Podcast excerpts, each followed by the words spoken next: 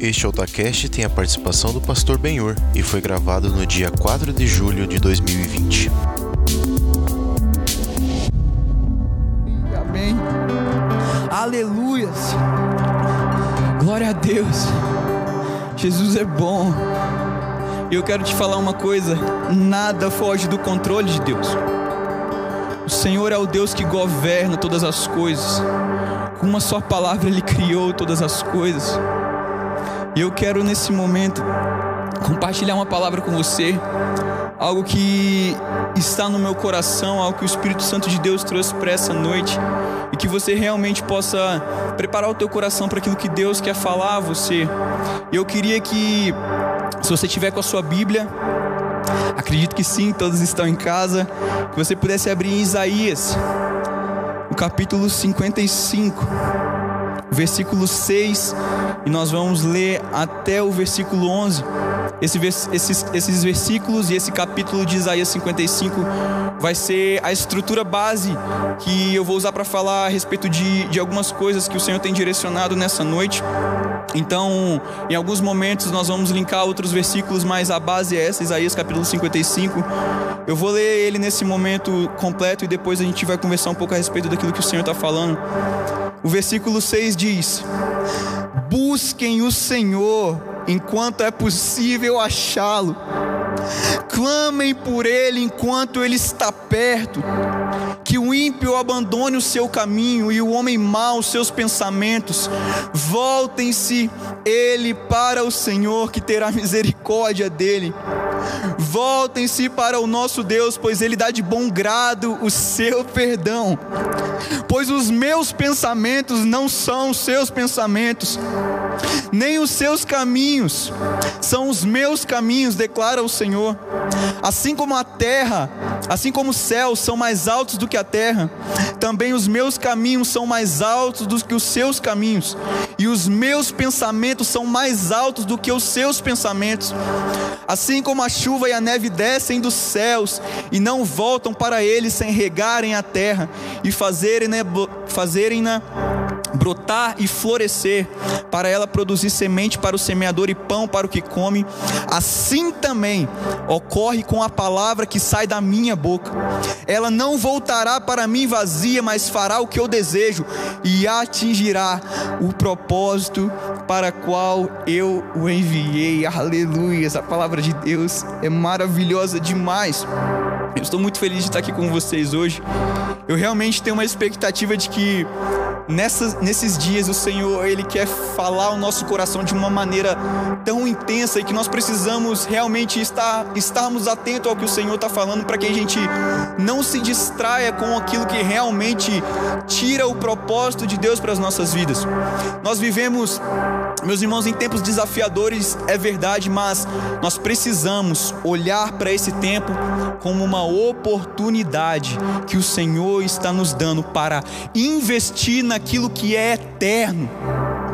Talvez nesse tempo você deve estar se especializando em alguma área, talvez você já fez algum curso, talvez você está se aperfeiçoando no seu trabalho, enfim, talvez você está estudando, talvez você está aproveitando esse tempo para colocar a série da Netflix em dia, ouvir o máximo de podcast possível, eu não sei. Você sabe a maneira como você tem aproveitado esse tempo. Mas a verdade, eu quero falar com você e conversar com você algo que o Espírito Santo de Deus tem me alertado.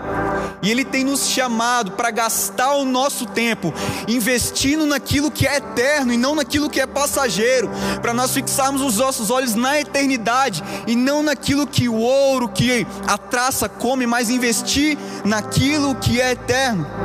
Então, eu não estou dizendo que talvez seja errado nós investirmos em algo que a gente deve estudar. Eu estou fazendo isso, estou fazendo alguns cursos, estou me aperfeiçoando. Mas o que eu quero dizer é que o mais importante, a coisa mais importante que nós precisamos fazer nesses dias que o Senhor tem nos chamado é buscar ao Senhor enquanto é possível achá-lo. Clame enquanto Ele está perto, porque Maranata, o Senhor Jesus vem. Ele vem, Ele está realmente querendo preparar o nosso coração para essa volta e também nos orientar em como nós devemos viver nesses dias que são desafiadores. E a palavra de Deus diz, em Isaías 55, aquilo, aquilo como eu li para vocês agora, que diz: busquem o Senhor. E eu gosto muito da versão da Strongs, que ele diz assim: a palavra buscar aqui diz recorrer, procurar, procurar com cuidado.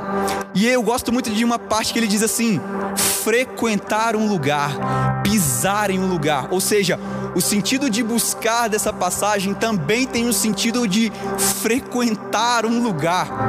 Uau! O Senhor tem nos chamado para frequentar um lugar, frequentar o quarto de oração. Salmos 27, 4 diz: Uma coisa eu pedi ao Senhor, que eu possa estar na casa de Deus todos os dias da minha vida, ou seja, na presença de Deus, diante de Deus. Eu quero falar com você nesse primeiro momento sobre, uma, sobre a busca, sobre como nós podemos buscar intensamente ao Senhor. E talvez você se pergunte bem assim, bem, mas como eu posso buscar o Senhor realmente de uma maneira efetiva, realmente de uma maneira que me aproxime de Deus? E uma dessas coisas é frequentar o lugar de oração.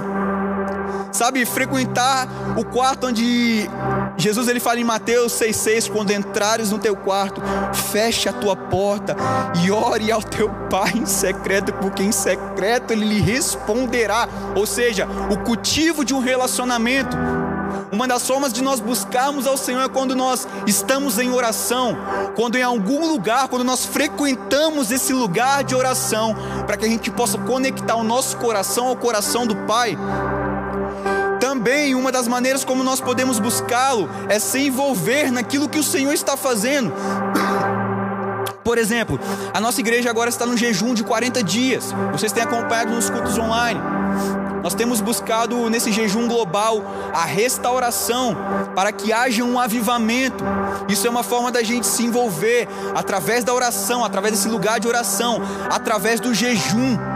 E depois a gente vai estar até colocando o link, se você quiser, coloque o teu nome enquanto está transmitindo esse culto, o teu nome, o dia da semana no qual você quer jejuar junto com a gente. Na nossa bio também vai ter ali um grupo de jejum no qual você pode se envolver. Você vai ser direcionado para um grupo do WhatsApp, você vai receber roteiros, informações, temas para você orar junto com a gente, ou seja, se envolver naquilo que Deus está fazendo. De que forma eu posso buscar o Senhor? Através dos GPs online também que está acontecendo. É muito importante, tem vários grupos, tem grupos multiplicando, grupos crescendo, não fique de fora disso. É muito importante você, além dos cultos, também estar tá sendo alimentado na palavra através dos grupos pequenos, através dos grupos de oração, onde você pode compartilhar seus desafios, onde você pode compartilhar coisas que você tem vivido nesse tempo. E ali você vai receber oração, você vai estar recebendo força, discipulado, comunhão. Isso é uma das formas no qual nós também devemos e podemos buscar o Senhor através dos cultos, convidando os nossos amigos, familiares, lendo a palavra. Ou seja, gente, tem muitas formas no qual nós podemos nos envolver e buscar ao Senhor nesses dias. Não é porque nós estamos na pandemia, não é porque nós não podemos vir fisicamente aqui ao culto, que nós não vamos nos envolver naquilo que Deus está fazendo. Nós precisamos, como igreja, como irmãos em comunhão, nos envolvermos de várias maneiras como nós podemos nesse tempo. Você pode ser bênção na vida de alguém. Eu creio que o Senhor nos chama a não se distrair, a não falar, ah, poxa, eu vou ficar aqui de boa, vou ficar tranquilo, não está rolando culto, ah, mas eu assisto culto no domingo. Não. Se envolva, se envolva no discipulado, se envolva no jejum, se envolva naquilo que nós, como igreja, estamos vivendo, porque isso vai te fortalecer para que você viva esses dias no conhecimento do Santo, no conhecimento de Deus, assim como o Efésios, no capítulo 1, versículo 17, diz: no espírito de sabedoria e revelação, no pleno conhecimento de Jesus Cristo.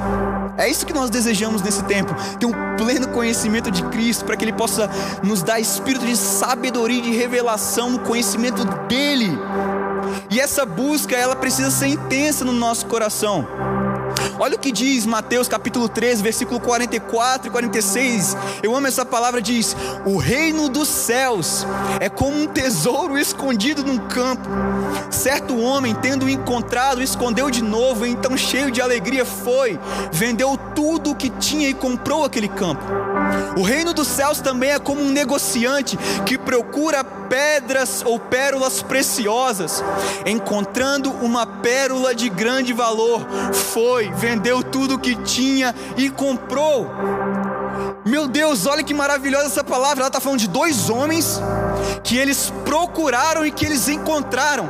A Bíblia diz em João 4, versículo 23, que o Senhor ele está procurando os verdadeiros adoradores que o adoram em espírito e em verdade. Agora pense comigo, imagina só o Senhor procurando os verdadeiros adoradores e ele encontrando nós com fome de encontrá-lo. Uau, que casamento perfeito! O Senhor procurando os adoradores e nós olhamos para Ele e falamos: Senhor, eu vou ao teu encontro, Pai. Se o Senhor está procurando, Pai, eu quero ser achado em Ti, eu quero ser encontrado por Ti, eu quero te buscar e te buscar e te buscar de todo o meu coração. E quando esse encontro acontece, gente, nós estamos gerando algo que é eterno. Aleluias. Ele andará bassori andará mais. Esses homens eles venderam tudo, ou seja, a vida que eles tinham antes. Quando eles encontraram essa pedra preciosa, quando eles encontraram esse tesouro de valor, eles falaram: "Ei, nós vamos deixar tudo, porque agora nós encontramos aquilo que tem valor real, aquilo que tem valor eterno". A palavra de Deus diz que Jesus ele é a pedra preciosa, que ele é a pedra angular que todas as nossas fontes estão nele. Então, quando nós tínhamos uma vida e agora nós buscamos e encontramos o Senhor, nós achamos a nossa pedra preciosa, a nossa pedra de valor. E o que nós vivemos até aqui, nós vivemos, mas agora é uma outra vida porque Jesus ele chegou. A nossa vida sem Cristo, a nossa vida sem Jesus, ela é vazia. Mas quando nós encontramos com Jesus, quando nós encontramos esse tesouro de valor, a nossa vida ela é transformada no pleno caráter de Cristo. Nós vamos mudando, o amor de Deus ele vai ganhando forma em nós. E essa passagem ela, ela me chama muita atenção porque ele, esses homens eles deixaram tudo. Sabe? Ou Jesus ele tem tudo de nós ou ele tem nada. Ou Jesus realmente ele tem o nosso coração ou ele não tem. E nós precisamos decidir. Porque o Senhor, eu creio que Ele tem procurado aqueles que têm fome e sede da presença dEle nesses dias. E talvez você possa olhar e falar bem assim, poxa, mas eu, eu me acho tão inadequado, eu me acho tão inconstante, isso e aquilo. Ei, o Senhor Jesus é capaz de transformar as nossas vidas. Não há vida torta que o carpinteiro de Nazaré não possa consertar. Não há nada que seja impossível para Deus, porque quanto mais você estiver diante de Deus, quanto mais você estiver diante daquele que é santo, mais você será santificado pela presença dEle. Não é longe de Deus que você vai ser transformado, é perto de Deus que nós somos transformados. Quando o nosso coração realmente se abre para que o Senhor possa vir e possa fazer a boa obra dele nas nossas vidas. Aleluias. Jeremias 29, 13 diz: Vocês me procurarão e me acharão quando me procurarem de todo o vosso coração. Gente, se a palavra de Deus está dizendo que nós vamos encontrá-lo se nós buscarmos de todo o coração, nós precisamos acreditar nisso. Muitas vezes nós lemos essa palavra, mas nós não acreditamos que a gente pode encontrar o Senhor. Se a palavra de Deus disse que se o nosso coração estiver desejoso, se o nosso coração estiver faminto pela presença de Deus, nós vamos buscá-lo e nós vamos encontrá-lo. Está na palavra de Deus. Mateus 22, 37. Ame o Senhor, o teu Deus, de todo o teu coração, de toda a tua alma, de todo o teu entendimento. Persistência, busca, exige um esforço da nossa parte. Lucas capítulo 18 fala de uma viúva persistente, onde Jesus conta uma parábola que havia um juiz que era mau e uma viúva persistente, ela queria que se fizesse justiça. E ela continuou persistindo aquele juiz para que fizesse justiça. E mesmo aquele juiz, ele sendo mau, ele concedeu aquela viúva a justiça que ela queria por causa da persistência. Mais uma palavra falando sobre persistência. Se a gente for ler Lucas capítulo 11 também, Jesus ele estava ensinando ele disse no versículo 5: Suponha que um de vocês tenha um amigo e que recorra a ele à meia-noite e diga: Amigo, empreste-me três pães, porque um amigo meu chegou de viagem e eu não tenho nada para lhe oferecer. E o que estiver dentro da E o que estiver dentro responda: Não me incomode, a porta está fechada. Eu e os meus filhos já estamos deitados. Não posso me levantar e dar a você o que me pede. Eu digo: embora ele não se levante para dar-lhe o pão, por ser seu amigo, por causa da importunação, ou seja, por causa da persistência, ele levantará e lhe dará tudo o que precisar. Por isso eu digo: peçam e será dado, busquem e encontrarão, batam e a porta será aberta. Pois todo o que pede recebe, o que busca encontra, e aquele que bate a porta será aberta. Porque qual pai do meio de vocês, se o filho lhe pedir um peixe, em lugar disso lhe dará uma cobra? Ou se lhe pedir um ovo, lhe dará um escorpião? Se vocês, apesar de serem maus, sabem dar boas coisas aos seus filhos, quanto mais o Pai que está no céu dará o Espírito a quem o pedir. Aleluia, gente, olha que palavra maravilhosa. Busca, clama, pede, porque quando nós pedimos de acordo com a vontade de Deus, quando nós pedimos e oramos a palavra de Deus, ela acontece nas nossas vidas. A palavra de Deus é fascinante.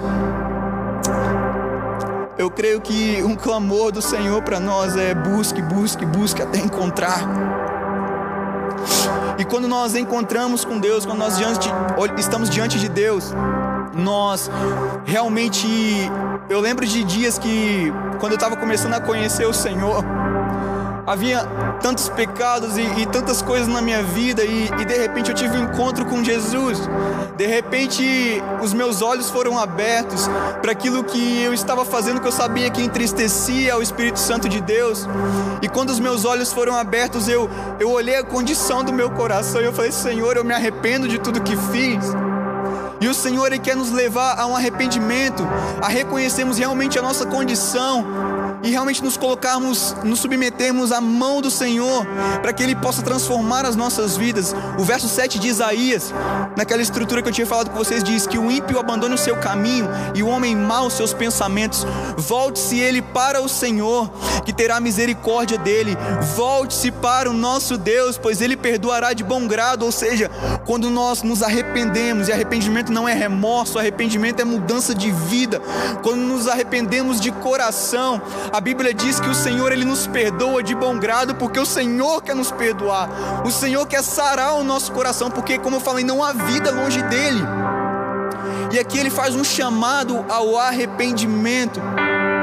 Eu gosto muito de Apocalipse capítulo 3, versículo 18.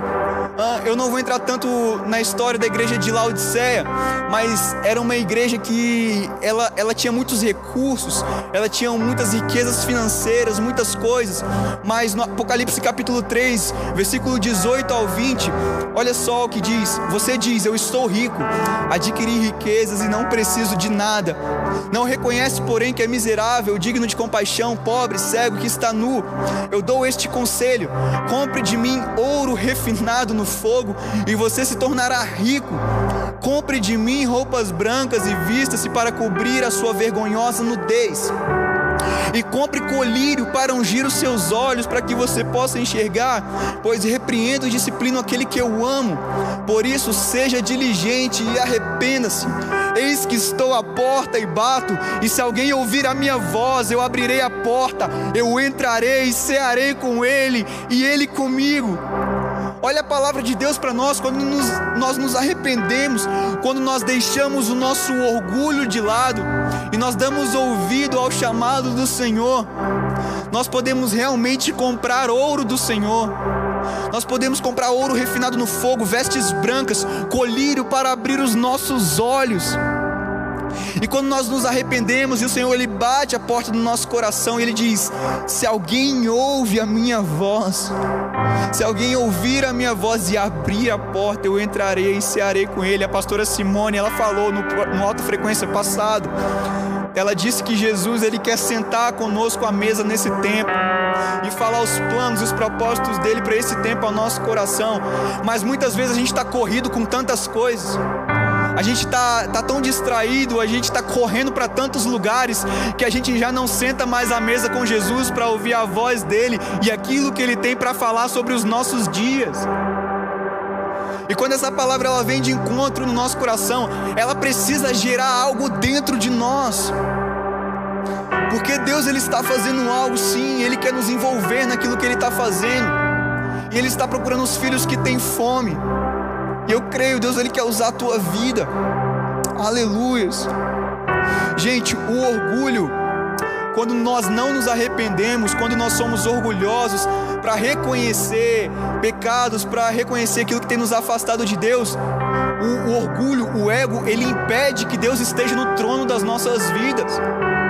E quando nós tiramos Deus do trono das nossas vidas, do governo das, das, nossas vidas, a gente já começa a justificar pecado. A gente começa a arrumar desculpa para tudo, para não se arrepender e não voltar os nossos caminhos para o Senhor. E por conta disso nós não somos transformados, ou seja, quando nós somos orgulhosos, quando nós não permitimos que a palavra de Deus leia o nosso coração e lave o nosso coração, nós tiramos o Senhor do trono e a nossa vida não é mudada. Mas o Senhor tem nos chamado para um arrependimento, a pararmos de justificarmos os nossos pecados, a realmente olhar para o Senhor e falar: Senhor, sou pobre, cego, miserável, não tenho nada, preciso de Ti. Preciso ser transformado por Ti. E o Senhor, Ele quer te tocar nessa noite aonde você estiver. Aleluias.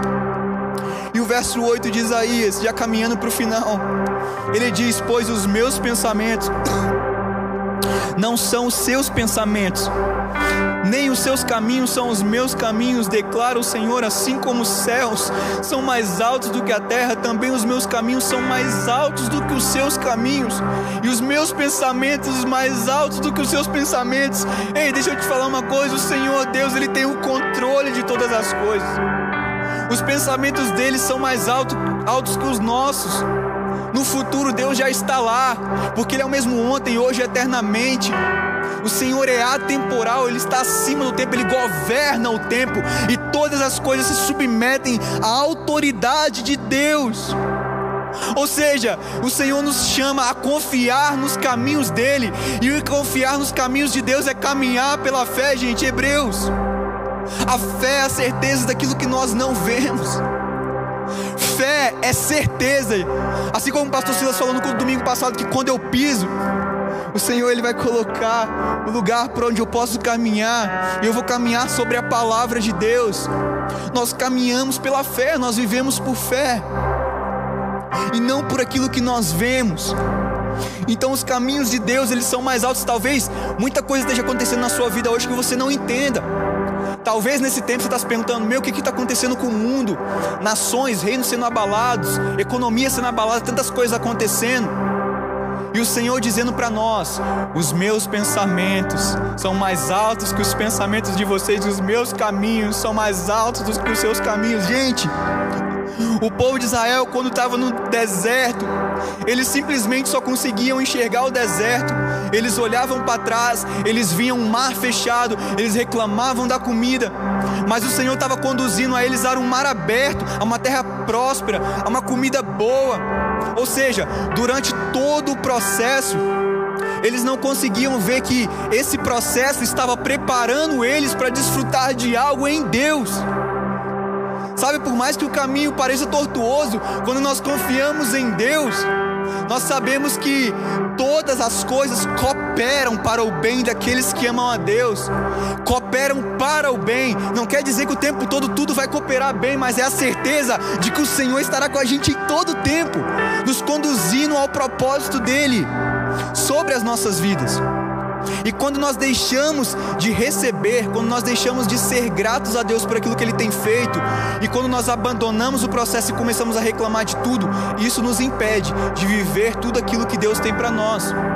Ou seja, é muito fácil, gente, nós vamos ser muito tentados nesse tempo a sermos ingratos com Deus nós vamos ser muito, muito tentados a realmente reclamar de tudo, começar a murmurar, começar a reclamar que isso está ruim, o trabalho está ruim, aquilo e isso está ruim. Mas isso vai nos distrair do propósito de Deus, porque nesse processo o Senhor está nos amadurecendo, o Senhor está nos moldando conforme a tua vontade. E o povo de Israel não conseguiam enxergar isso. Enquanto eles viam o mar fechado, Deus já viu o mar se abrindo. Por quê? Porque os pensamentos de Deus são mais altos que os nossos e o caminho dele é melhor do que o nosso caminho. Portanto, confiemos no Senhor, depositemos a nossa esperança no Senhor, porque ele governa todas as coisas e ele não abandona os seus filhos. Aleluia, Jesus. Eu quero, para a gente finalizar, ler com vocês Mateus, capítulo 25. Eu acredito que essa passagem é para os nossos dias. E diz assim: a parábola das dez virgens. O reino do céu será, pois, semelhante a dez virgens que pegaram as suas candeias e saíram para encontrar-se com o noivo. Cinco delas eram insensatas e cinco eram prudentes. As insensatas pegaram as suas candeias, mas não levaram óleo. As prudentes, porém, levaram óleo em vasilhas, junto com as suas candeias. O noivo demorou chegar, e todas ficaram com sono e adormeceram. À meia-noite ouviu-se um grito: O noivo se aproxima, saiam para encontrá-lo. Então todas as virgens acordaram e prepararam as suas candeias. As insensatas disseram às prudentes: Dê-nos um pouco do seu óleo, pois as nossas candeias estão se apagando. Elas responderam: Não, pois pode ser que não haja o suficiente para nós e para vocês. Vão comprar óleo para vocês. E saindo elas para comprar óleo, chegou o noivo. Eita, e agora? O que, que a gente faz? Cinco tinham óleo de reserva, cinco compraram óleo, cinco se prepararam, ou seja, elas cultivaram relacionamento com Deus, com o Espírito Santo no quarto de oração, na busca pelo Senhor, elas cultivaram isso, ou seja, elas tinham óleo de reserva. Gente, não adianta, a gente pode estar fazendo um monte de coisa, e muitas coisas podem ser até legítimas, mas se nós negligenciamos o cultivo do nosso relacionamento com o Espírito Santo, o cultivo do nosso relacionamento com Deus, é bem possível que nós não tenhamos mais óleo. E quando nós vamos à presença do Espírito, Ele abastece o nosso coração, Ele renova as nossas forças, Ele nos enche com o fogo santo. E aquelas insensatas, elas não esqueceram, elas esqueceram de abastecer.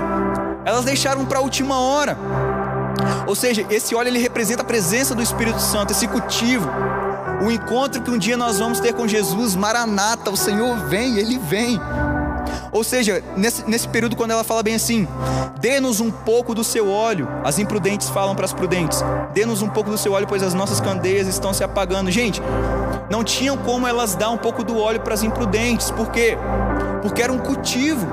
Não, tinha, não tem como ela chegar e falar assim: toma aqui a minha vida de oração, o que eu cultivei durante esse tempo no relacionamento com o Senhor.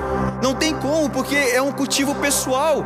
Elas podem inspirar, eles podem, enfim, ensinar sobre oração, é, realmente ajudar e contribuir para que isso aconteça, mas não tem como ela entregar e dar essa, esse cultivo que ela teve durante todo esse tempo.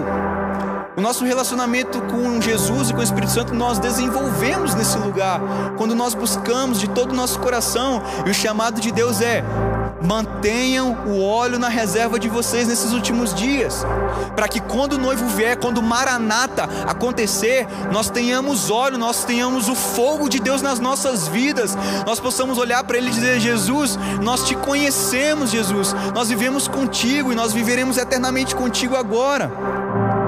Esse é o chamado do Senhor para nós.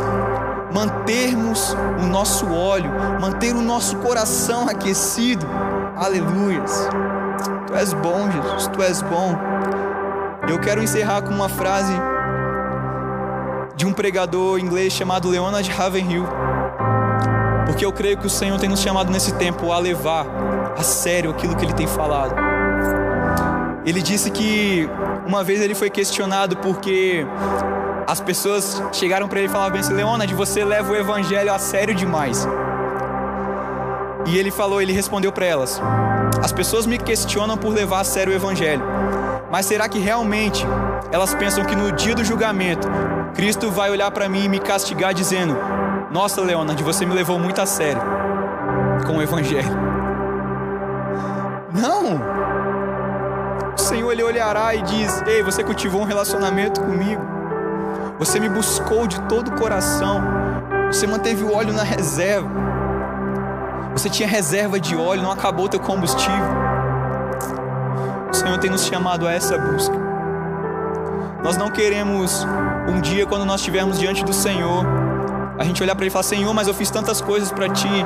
Eu preguei, eu falei, eu toquei, eu cantei, fiz tantas coisas.